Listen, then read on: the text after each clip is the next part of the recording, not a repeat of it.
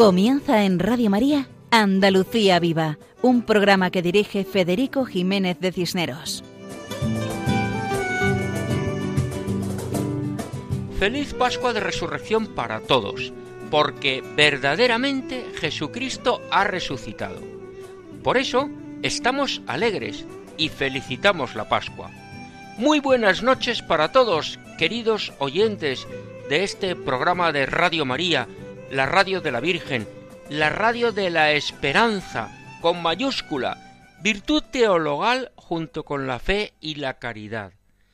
Tenemos esperanza, porque sabemos que si vivimos junto a Dios, todo es para nuestro bien. Y esta vida es de paso, porque nuestro verdadero domicilio está en el cielo. Y mientras caminamos hacia el cielo, hacemos todo lo bueno que podemos hacer. Nosotros, el equipo de Andalucía Viva, pues eso, hacemos lo que podemos hablando de los hombres y las tierras andaluzas, sembrando la fe cristiana que hemos heredado de nuestros mayores y la hemos asumido nosotros, la hemos hecho nuestra. Por eso tenemos y vivimos la alegría de Cristo resucitado, de Cristo vivo, que sabemos está en la Eucaristía, porque Dios nunca nos abandona, nunca abandona a nadie. Otra cosa es que no escuchemos su voz porque el ruido a nuestro alrededor nos impide escucharlo.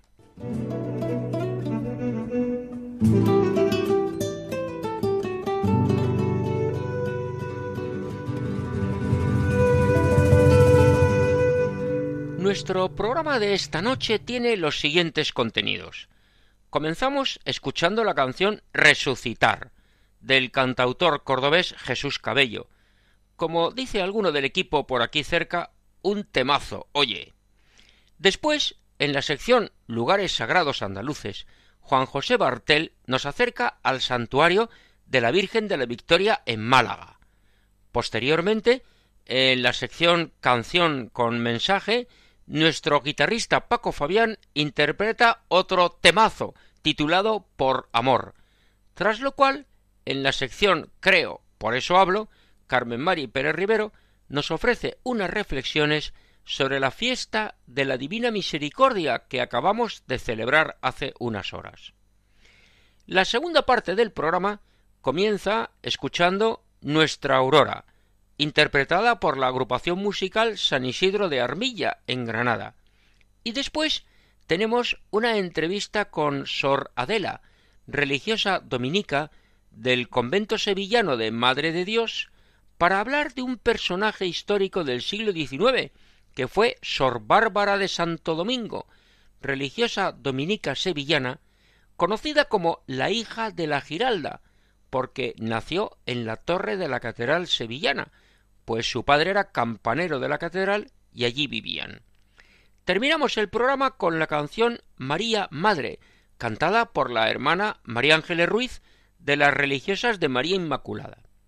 Todo esto en el programa de hoy, en Andalucía Viva, en la sintonía de Radio María. Ya saben, nuestra dirección de correo electrónico, andaluciaviva@radiomaria.es y nuestro lema, adelante, siempre adelante.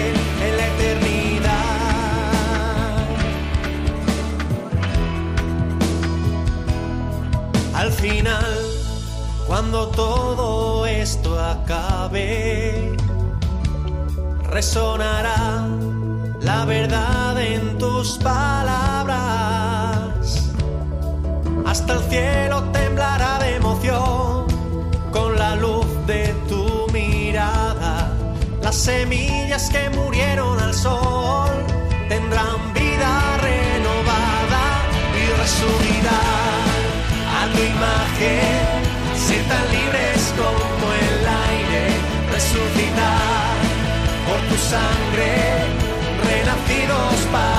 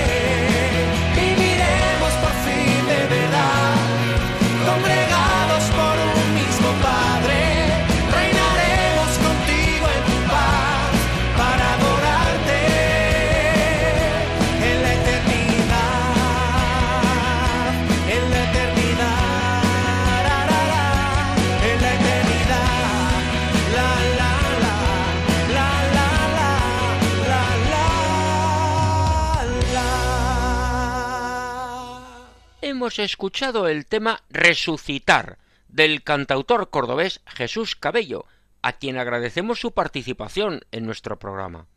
Es hermoso saber que la resurrección de Cristo nos marca el camino. Cristo resucitado está en la Iglesia. Nos invita a acercarnos a Él por los sacramentos y por la oración, para que podamos dar testimonio suyo en el mundo, un mundo que no vive de Cristo porque no lo conoce, un mundo que hemos de evangelizar. Todos estamos llamados a ser testigos de la resurrección de Cristo, de la experiencia de Cristo vivo.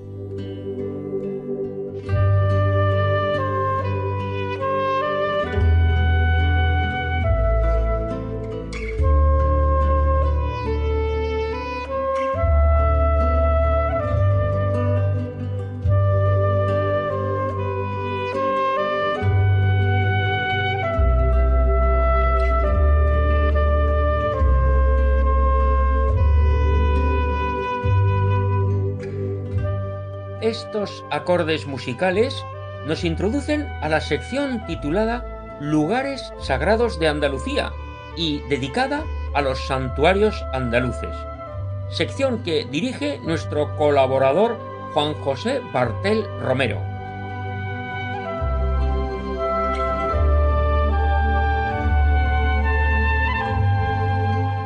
Hola amigos de Radio María. Jesucristo ha resucitado verdaderamente ha resucitado, ha vencido a la muerte. Hoy nos dirigimos a la ciudad de Málaga, a la Basílica, Real Santuario y Parroquia de Santa María de la Victoria y de la Merced. Es considerada una de las principales iglesias de la ciudad y destaca por albergar la imagen de Santa María de la Victoria, patrona de Málaga y su diócesis, y también por su impresionante cripta de los condes de Buenavista. El santuario se encuentra en un lugar donde el rey Fernando el Católico tenía su campamento durante el asedio y toma de la ciudad en 1487, hasta ese momento puerto clave del reino nazarí de Granada. Durante el sitio de la ciudad, Fernando de Aragón fue visitado por hermanos de la Orden de los Mínimos, que lo confortaron con el mensaje de San Francisco de Paula, su fundador, que le anunciaba una rápida victoria y que ocurriría tres días después, como así fue.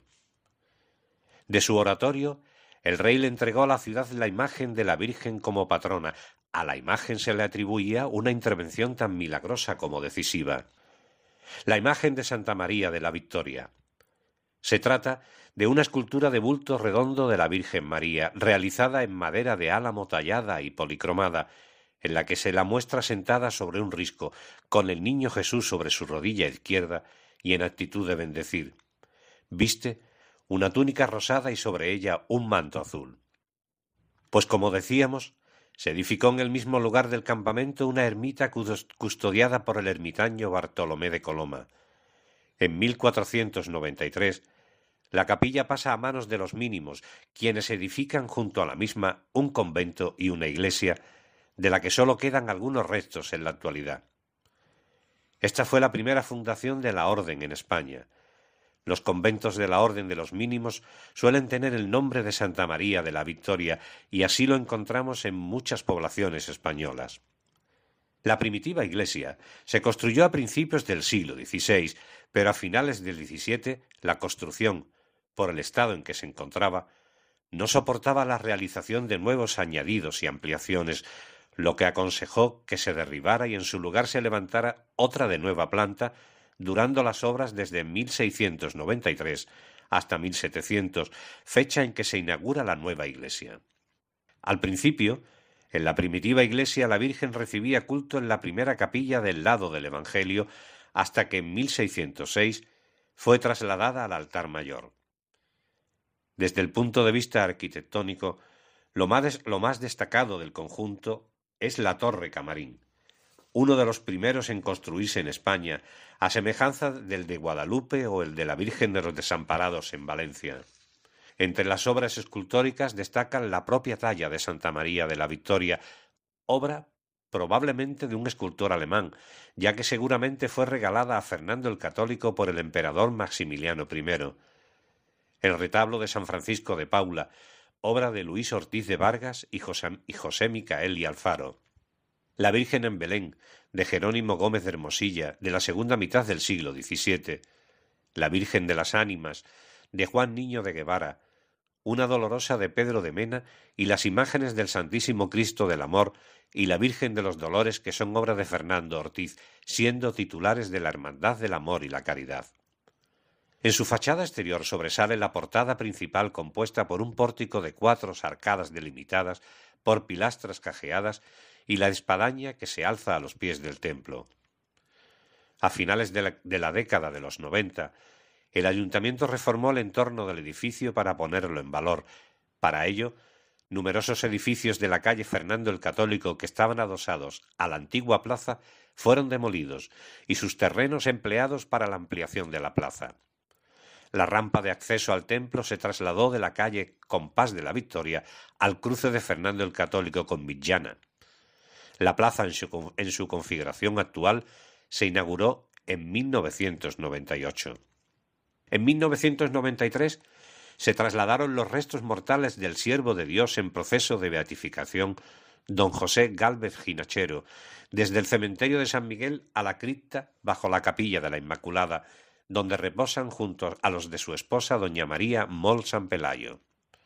Don José Gálvez fue un médico malagueño del siglo XX, hombre profundamente religioso y cuya vida fue una entrega permanente a todos, ricos y pobres.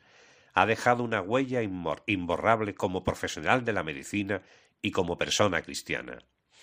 El 20 de mayo de 2007 le fue concedido por el Papa Benedicto XVI el título de Basílica Menor, por lo que es el tercer templo malagueño en ostentar esta dignidad papal, tras la Catedral Basílica de la Encarnación de Málaga en 1855 y la Basílica de la Esperanza en 1998. Dentro de la basílica también destaca el Panteón de los Condes de Buenavista, por su decoración de fondo negro sobre el que sobresalen esqueletos y figuras de la muerte en escayola blanca, que expresan la relación entre lo terrenal y lo divino, llevando al difunto hasta el paraíso. Asimismo, es una iglesia con gran fervor cofrade debido a ser o haber sido sede de diversas hermandades de la Semana Santa de Málaga, estando actualmente radicadas en ella las cofradías de la humildad y el amor. La cofradía del Monte Calvario inicia su estación de penitencia del Viernes Santo desde dentro de esta iglesia, si bien su sede canónica se encuentra en la ermita del Monte Calvario, que pertenece a la misma feligresía. En cuanto a hermandades de gloria, destaca la Real Hermandad de Santa María de la Victoria, a cuya imagen titular está consagrado el santuario y que celebra su fiesta el 8 de septiembre contando con una gran devoción popular. Y hasta aquí nuestro humilde homenaje a la Basílica de Nuestra Señora de la Victoria en la ciudad de Málaga. Hasta el próximo programa, si Dios quiere, amigos de Radio María. Agradecemos a Juan José Bartel la explicación del santuario de Santa María de la Victoria, de la Virgen de la Victoria, que es la patrona de Málaga, imagen a la cual se tiene especial devoción, sobre todo desde los tiempos de la Reconquista. Esa devoción mariana, tan viva en tierras andaluzas, que por algo Andalucía es conocida como la tierra de María Santísima, pues digo que esa devoción es la expresión del amor que tenemos a la Virgen María, que es Madre de Dios y Madre de todos los hombres. Por eso, todos debemos hablar bien de la Virgen María, que es nuestra Madre, y con todo respeto, y queremos a la Virgen por amor. Y por amor es el nombre de la canción que interpreta en esta ocasión nuestro buen amigo el guitarrista Paco Fabián. Adelante, Paco, por amor.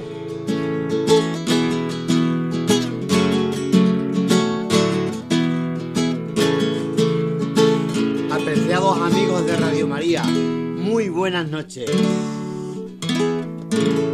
Esta vez quiero brindaros una preciosa canción que José Luis Perales nos regaló en 1982, incluyéndola en su álbum Entre el agua y el fuego. Como sabréis, Perales es uno de los autores españoles más exitosos que han registrado más de 510 canciones, vendido más de 55 millones de discos y recibido más de 100 discos de oro y platino. Además sus letras son auténticos poemas que hablan de amor, nostalgia y paz, como podemos comprobar en este temazo que os canto ahora. Va por todos.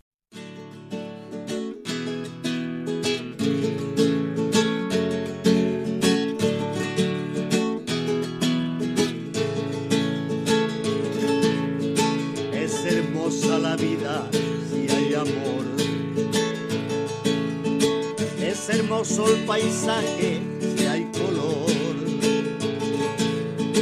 Es hermoso entregarse por entero a alguien.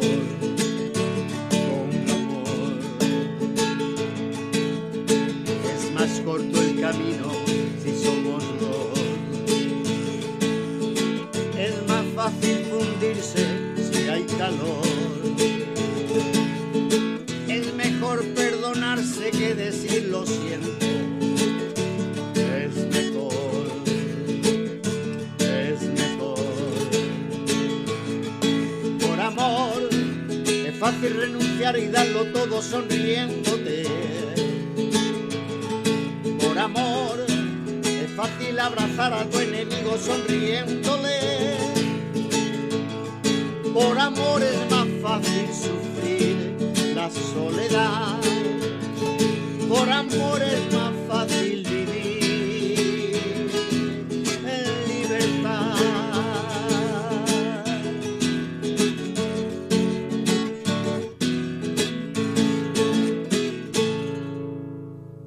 Muchas gracias, Paco, por tu canción, por amor. Mientras la escuchábamos, pensábamos qué hermoso es vivir con amor y por amor, respetando a todos, y especialmente a la Virgen María, Madre de Dios y Madre de todos los hombres. Aunque todavía no es la fiesta de Pentecostés, que es la fiesta de la Virgen del Rocío, hacemos nuestra esa oración de amor a la Virgen que dice Virgen del Rocío, blanca paloma, reina del cielo, ilumínanos para que en nuestros corazones cambiemos odio por amor, egoísmo por generosidad, tristeza por gozo y violencia por paz. Amén. Precisamente hace unas horas hemos celebrado la fiesta de la Divina Misericordia, que es expresión del amor de Dios. Pues ahora pasamos a la sección Creo, por eso hablo, para que Carmen Mari Pérez Rivero haga unas reflexiones sobre esta gran fiesta de la Divina Misericordia. Adelante, Carmen Mari. Creo, por eso hablo. La misericordia del Señor llena la tierra. Acabamos de celebrar el Domingo de la Divina Misericordia. Hace muchos años una amiga me regaló el diario de Santa María Faustina Kowalska, santa polaca de la Divina Misericordia. Jamás he podido prescindir de este libro que tanto me enseña sobre la misericordia de nuestro Señor. Santa Faustina tenía locuciones del Señor de una belleza, cercanía y formación increíbles. Cada vez que lo abro, al azar, encuentro respuestas a mis dudas y a las necesidades de mi alma. Cada vez que leo entre sus páginas, encuentro la grandeza de saber que el Señor me escucha, que siempre está conmigo y me lecciona igual que a todos sus hijos. El segundo domingo de Pascua es desde hace algún tiempo el domingo de la Divina Misericordia. Así se lo pidió Jesús a Santa Faustina. Mas mira comprobar tanta providencia alrededor de esta bella y real historia. El Papa Juan Pablo II, también polaco, está íntimamente unido a Santa Faustina. Así lo evidencian los hechos ocurridos. Santa Faustina nace el 5 de agosto de 1905 en una aldea pequeña de la provincia, que ahora es provincia de Cani, y muere el 5 de octubre de 1938. Juan Pablo II la beatificó el 18 de octubre de 1993 y también la canonizó el 30 de abril de 2000, el segundo domingo después de Pascua, o sea, en la fiesta de la Divina Misericordia. Es curioso, providente, que el Papa Juan Pablo II muriera el 2 de abril de 2005, después de la Misa de la Divina Misericordia. La providencia está clara. Aconsejo leer este diario, seguro que no prescindirán de él y lo abrirán una y otra vez. Es un libro en presente continuo, siempre saciando nuestra sed de eternidad, de intimidad con nuestro Señor, siempre enseñando la cercanía del Señor en nuestro vivir. Abro el libro al azar y leo, oh Jesús, tú puedes ayudarme, tú puedes ayudarme. A partir de aquel momento empecé, empecé mi vida con Él a fondo. Escondo todas las gracias en mi alma y espero a que el Señor me mande a quien se las pueda dejar. Sin duda, en mi corazón están, están para todos. Rogué al Señor que Él mismo se dignara a ayudarme en estos momentos y Él mismo entró en mi alma, obró de nuevo, obró de nuevo en mí. Abro de nuevo el libro al azar. Hija mía, en esta meditación considera el amor al prójimo. ¿Es mi amor lo que te guía en él? ¿Es, amor, ¿Es mi amor el que te guía el amor al prójimo? ¿Rezas por los enemigos? ¿Deseas el bien a los que te han entristecido o te han ofendido de cualquier modo? Ha de saber que cualquier cosa buena que haga a cualquier alma, la tomo como si la hubieras hecho a mí, a mí mismo. Ahora vas a meditar sobre mi amor en el Santísimo Sacramento. Aquí estoy entero para ti, en el cuerpo, alma, sangre y divinidad, como tu esposo. ¿Tú sabes lo que exige el amor? Una sola cosa, es decir, reciprocidad. Has de saber, hija mía, que mi corazón es la misericordia misma. De este mar de misericordia, las gracias se derraman sobre el mundo entero. Ningún alma que se haya acercado a mí se ha retirado sin consuelo. Toda miseria se hunde en mi misericordia y de, esta de este manantial brota toda gracia salvadora y santificante. Adorado seas, oh Dios, en la hora de tu misericordia. Bendecido seas por todos los corazones fieles, sobre los cuales se posa tu mirada, en los cuales está tu vida inmortal. Por un amor inconcebible has permitido abrir tu sacratísimo corazón, y de tu corazón brotaron torrentes de sangre y agua. Aquí está la fuente viva de tu misericordia, aquí las almas encuentran consuelo y alivio. En el Santísimo Sacramento nos has dejado tu misericordia, tu amor ha proveído que caminando por la vida, los sufrimientos y las fatigas, no dude yo nunca de tu, de tu bondad, sino siempre confíe en la fuerza de tu divina misericordia, porque tú, mi Dios, acoge siempre con bondad un alma arrepentida. La misericordia del Señor llena la tierra. Muchas gracias a Carmen Mari por sus palabras, que siempre son una ayuda para vivir mejor cada día. Pasamos a la segunda parte del programa y empezamos con música. Hemos escuchado antes una canción dedicada a Jesús resucitado, otra canción titulada Por Amor, y ahora es el turno de escuchar una marcha musical alegre dedicada a la Virgen María, a la Virgen de la Aurora, con el título Nuestra Aurora, interpretada por la agrupación musical San Isidro de Armilla, en tierras granadinas. Así suena. Adelante.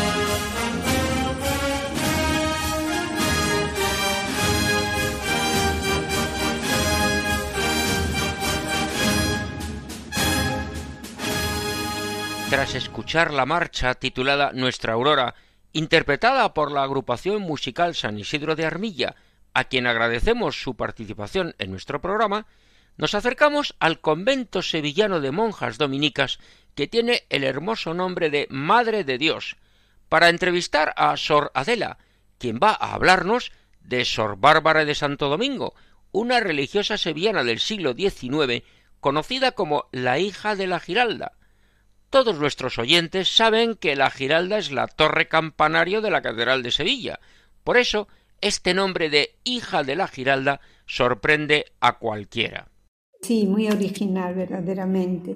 Eh, su padre era campanero y su madre pues dio a luz allí a su hija en la Giralda, de ahí el nombre de la hija de la Giralda. Fue una chica pues desde pequeña, ya nació, según se dicen los, los biógrafos de entonces, que cuando pasaba el rosario de la aurora por debajo de, la Giralda. Y pues ella ya nació con las cuentas de, del rosario junto a su corazón. Y creo yo que el Señor va describiendo las cosas y anunciando sus proyectos de vida sobre cada alma. Y aquello pues ya fue un inicio de que ella tendría que venir aquí a propagar el rosario y sobre todo a vivirlo. Bueno, desde pequeñita mm, fue una niña prodigio, la verdad. La mamá contaba cosas que a uno le cuesta trabajo creer, pero era verdad, porque después los demás también lo han constatado que era así. Eh, pues ya con siete años quería subir, mm, estamos diciendo que nació en la Giralda, ¿no? Por la rampla esa de que ella vivía en la 30, yo vivía en la rampla 30, pues un día la mamá se la encuentra subiéndola de rodillas. La mamá un poco extrañada le regaña y le dice que no, que eso no está bien, que se hace daño. Y ella sonríe, con siete años, ella le sonríe a la mamá y le, dice, mamá, si tú vieras la Virgen, lo contenta que se pone cuando me ve hacer estas cosas. Era una niña maravillosa, verdaderamente. Entonces, no tiene opción, porque eran pobres, pobrísimos, de poder ir al colegio pero ella ve a su padre rezar en el breviario y ella va a aprender allí. Y desde allí, pues como ella lo que sabe, lo aprendió a través de esos métodos tan extraños para ahora, para estos tiempos. Pues así, de esa manera aprendió. Y aprendió a amar intensamente a los demás. Y lo decía con una naturalidad que los demás quedaban pasmados. Mamá, pues tú no ves que en el otro está Dios, por eso lo quiere tanto. Y así es como ella va, pues trabajando su alma y su espíritu en esa cercanía misteriosa de su Dios en su alma y de la Virgen de los Reyes, a la que ella tanto quería y que en todos los sitios, pues como la veía acompañándole. Fue una niña verdaderamente ya de pequeña. La mamá me decía, yo no tengo en mi casa una niña, es un ángel lo que Dios me ha enviado. Una vida ciertamente singular, porque nos imaginamos que pocas personas habrán nacido en la Giralda, y desde luego la más conocida es Sor Bárbara de Santo Domingo. El asunto es que esta niña, joven, muchacha, se hizo monja dominica, en una ciudad como Sevilla, donde había todo tipo de órdenes religiosas. Aunque en el siglo XIX la ciudad de Sevilla no tenía el prestigio de siglos anteriores, en este lugar tenían conventos prácticamente todas las órdenes religiosas.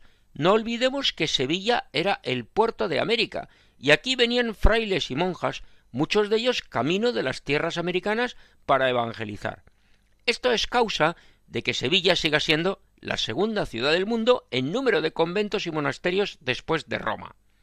El hecho de que nuestra protagonista, Sor Bárbara de Santo Domingo, se hiciera monja dominica, debió tener una explicación providencial. Cuéntenos, por favor, cómo fue, Sor Adela. Bueno, el Señor tiene su designio de amor sobre cada alma y ella pues la tenía para, para que viniera aquí. Un día estaba rezando delante de la Virgen de los Reyes y estaba un poco llorando porque no sabía lo que Dios quería, dónde Dios quería que se fuera.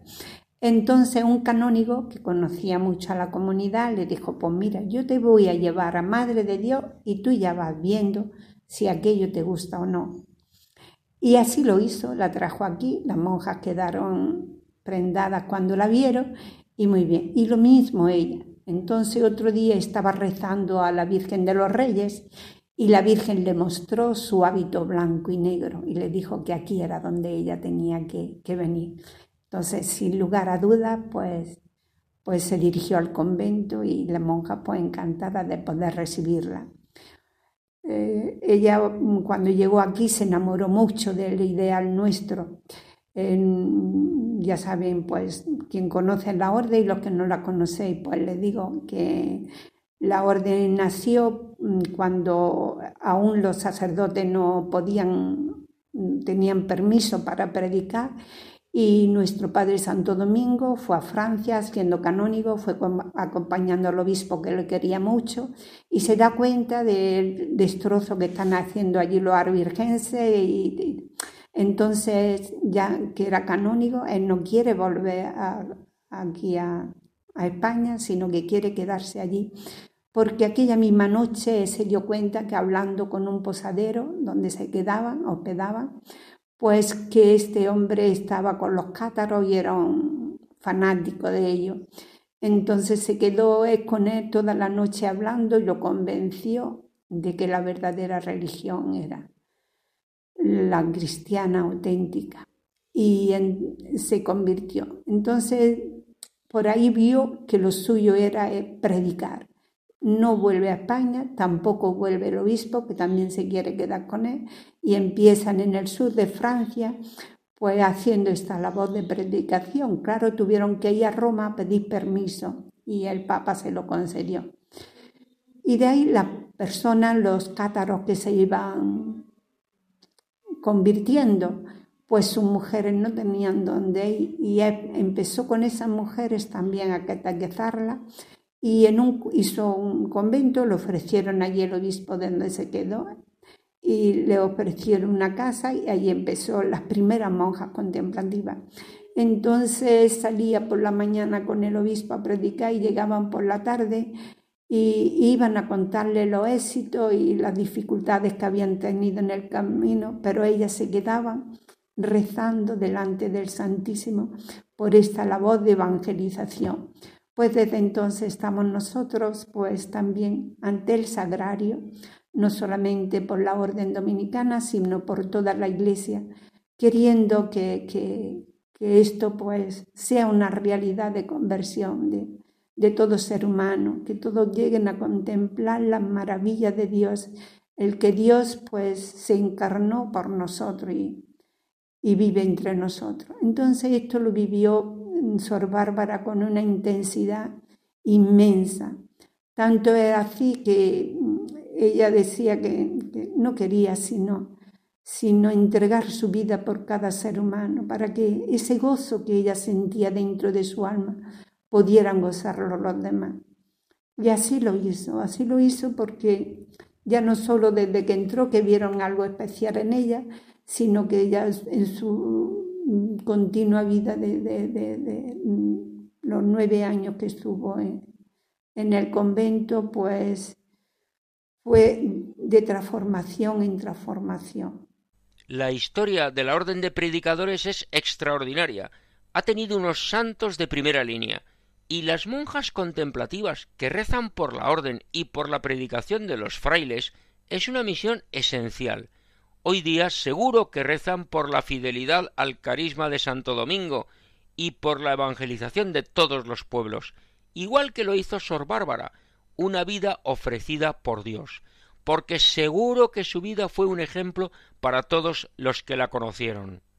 Pues sí, también quiero contar o, leer una frase de algunos escritores suyos que la vivieron también muy de cerca. Y dice el padre Paulino Álvarez, Sor Bárbara de Santo Domingo es una santa de la misma madera que Santa Catalina de Siena y Santa Rosa de Lima.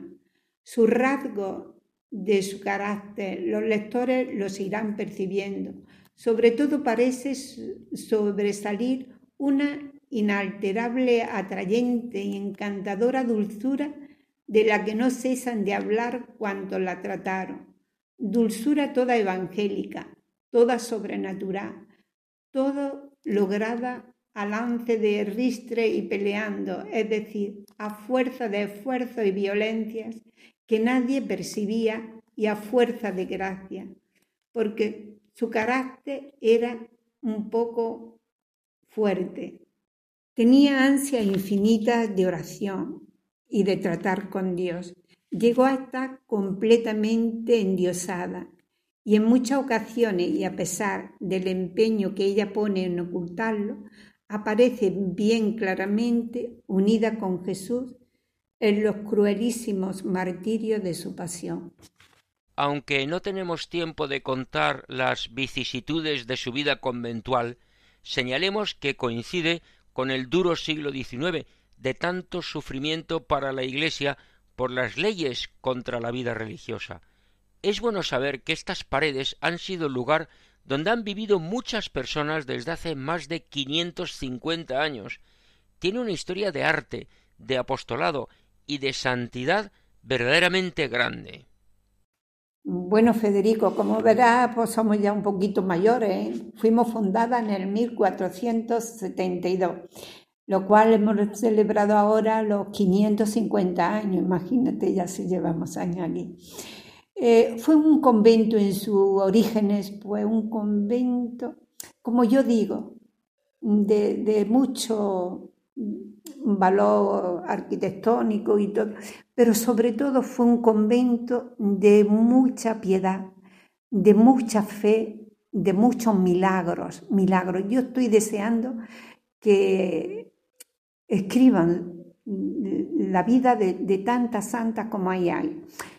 He, he leído un libro nuestro de, de, de aquí y, y, dice que estaban, pues en el, 2000, en el año 2000 estaban escribiendo la vida de 30 venerables. Eh, no es poco, y es verdad. Ha habido muchas fundaciones aquí mm, que hemos salido fuera, han salido las hermanas fuera a fundar. También ha ido a reconstruir otros conventos que estaban un poco en decadencia. Y, bueno, pues ha habido en, eso y yo estoy sumamente orgullosa. En los demás, pues ya sabéis, miren, entonces pues eh, aquí eh, Isabel la Católica, siempre que venía a Sevilla, pues se venía aquí a rezar y como ella decía, quiero tomar la comunión con las monjas, por la fe tan viva que tiene, por lo que yo experimento en ese monasterio. Pues la verdad, un orgullo. Y, así pues aquí tenemos enterrada la hija de, de Neves, sobrina de Neves, está la mujer de Hernán Cortés, también está la hija, también está la hija, la mujer que quiso ser enterrada aquí, la hija que estuvo aquí de religiosa, están las viñetas de Colón, está la hija de Murillo, está mucha gente de mucha Arcunia, no se dice. sí, pero sobre todo me enorgullezco en esa piedad tan profunda, en esa fe tan grande. Después alguna gente me ha dicho, ay, esta iglesia, yo vengo en esta iglesia y noto algo especial. Y a mí se me llena el corazón de gozo porque recordando lo que aquí ha habido, ha habido muchísimas santas, de verdad, y algún día, si Dios quiere, porque lo llevo en el corazón ese deseo, yo sé que Él me lo hará realidad, sabrá la vida de tantas almas grandes. Entre ellas, como he dicho, Sor Bárbara, Sor Mariana de Río Soto, La Manquita, Sor Isabel de la Columna y otras muchas que, que para qué vamos a ya se dará al oeste. El recuerdo de Sor Bárbara sigue vivo en este convento, y eso es bueno, por su santidad. Aquí conservan cosas suyas, de Sor Bárbara, objetos personales, estampas y devociones, incluso su nombre en las cajas de dulces que hacen en el obrador conventual. Bueno, pues seguimos también con Sor Bárbara, que de ninguna manera lo vamos a dejar en el olvido y su proceso de beatificación pues está muy adelantado, quedan simplemente unas notas para poder mandarlo a Roma. Y nosotros, pues por eso en todas las, en todas las cajas de, de, de los dulces nuestros, llevamos, hemos puesto la hija de la Giralda, porque queremos que que ese tesoro que tuvo Sevilla, que Dios lo regaló a Sevilla, pues que Sevilla no lo olvide jamás. Que ahora veréis cuando vaya saliendo, y tú y yo, y sé que el Señor me lo llegará a conceder, de que hagamos una película sobre su vida, porque es un misterio de amor que es digno de ser conocido. Y las hermanas se dieron cuenta de este, de este gran don de su hermana, que una vez ella muerta, pues guardaron todas sus cosas. Tenemos pues muchas cosas, su hábito, su capa, sus um, objetos personales, muchas, muchas cositas que ella hizo, como un papel picado, que es una maravilla, otro papel bordado, que no sabemos cómo eso pudo lograrlo, y porque ella desde luego tenía habilidades para dar repartir. y sí, y, y, bueno, eso nos hace también sus zapatos, o si, todas las cosas de ella, pues las muelas que le sacaron, son detalles que te dicen cómo es verdad. Sabemos que en los conventos no es fácil celebrar tanto la vida de un alma, cuando celebramos la vida de alguna, pues parece que la nuestra queda un poquito re, reducida. Sin embargo, fueron todas todas por unanimidad las que dieron testimonio de santidad. Y nosotros lo percibimos viendo cómo cuidaron todos sus objetos. Pues un abrazo para todos y que nos enamoremos de ella y que, y que sobre todo pues queramos vivir la vida que ella vivió, de amor. Pues muchas gracias a Sor Adela del convento sevillano de monjas dominicas Madre de Dios, donde habitó Sor Bárbara de Santo Domingo. Deseamos que su vida ejemplar sea referente para toda la comunidad y para todos los que se acercan a conocer mejor esa vida. Y ahora escuchamos a la hermana María Ángeles Ruiz desde Córdoba cantando a la Virgen María Madre.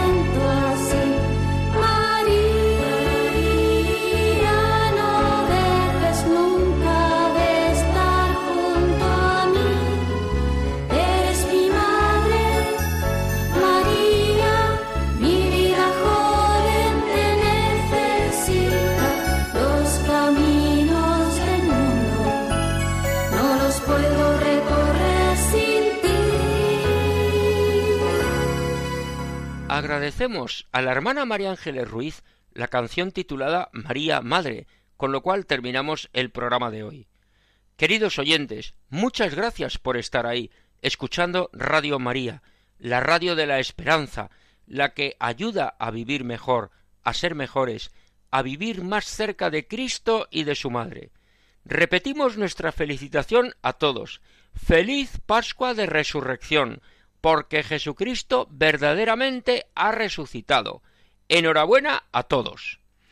Agradecemos la colaboración de todos los que han hecho posible la edición de este programa Andalucía Viva, dedicado a los hombres y las tierras andaluzas, a contar todo lo bueno y sólo lo bueno que tenemos aquí.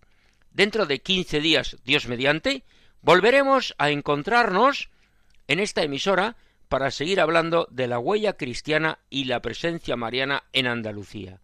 Será el día primero de mayo, fiesta de San José Artesano, San José Obrero, y sobre todo, primer día del mes dedicado especialmente a la Virgen María, Madre de Dios y Madre de todos los hombres. Ya saben, a la una de la madrugada, una hora antes en Canarias. Hasta entonces, nuestros mejores deseos para este hermoso tiempo pascual. Buenas noches, continúen escuchando esta sintonía y que Dios bendiga a todos.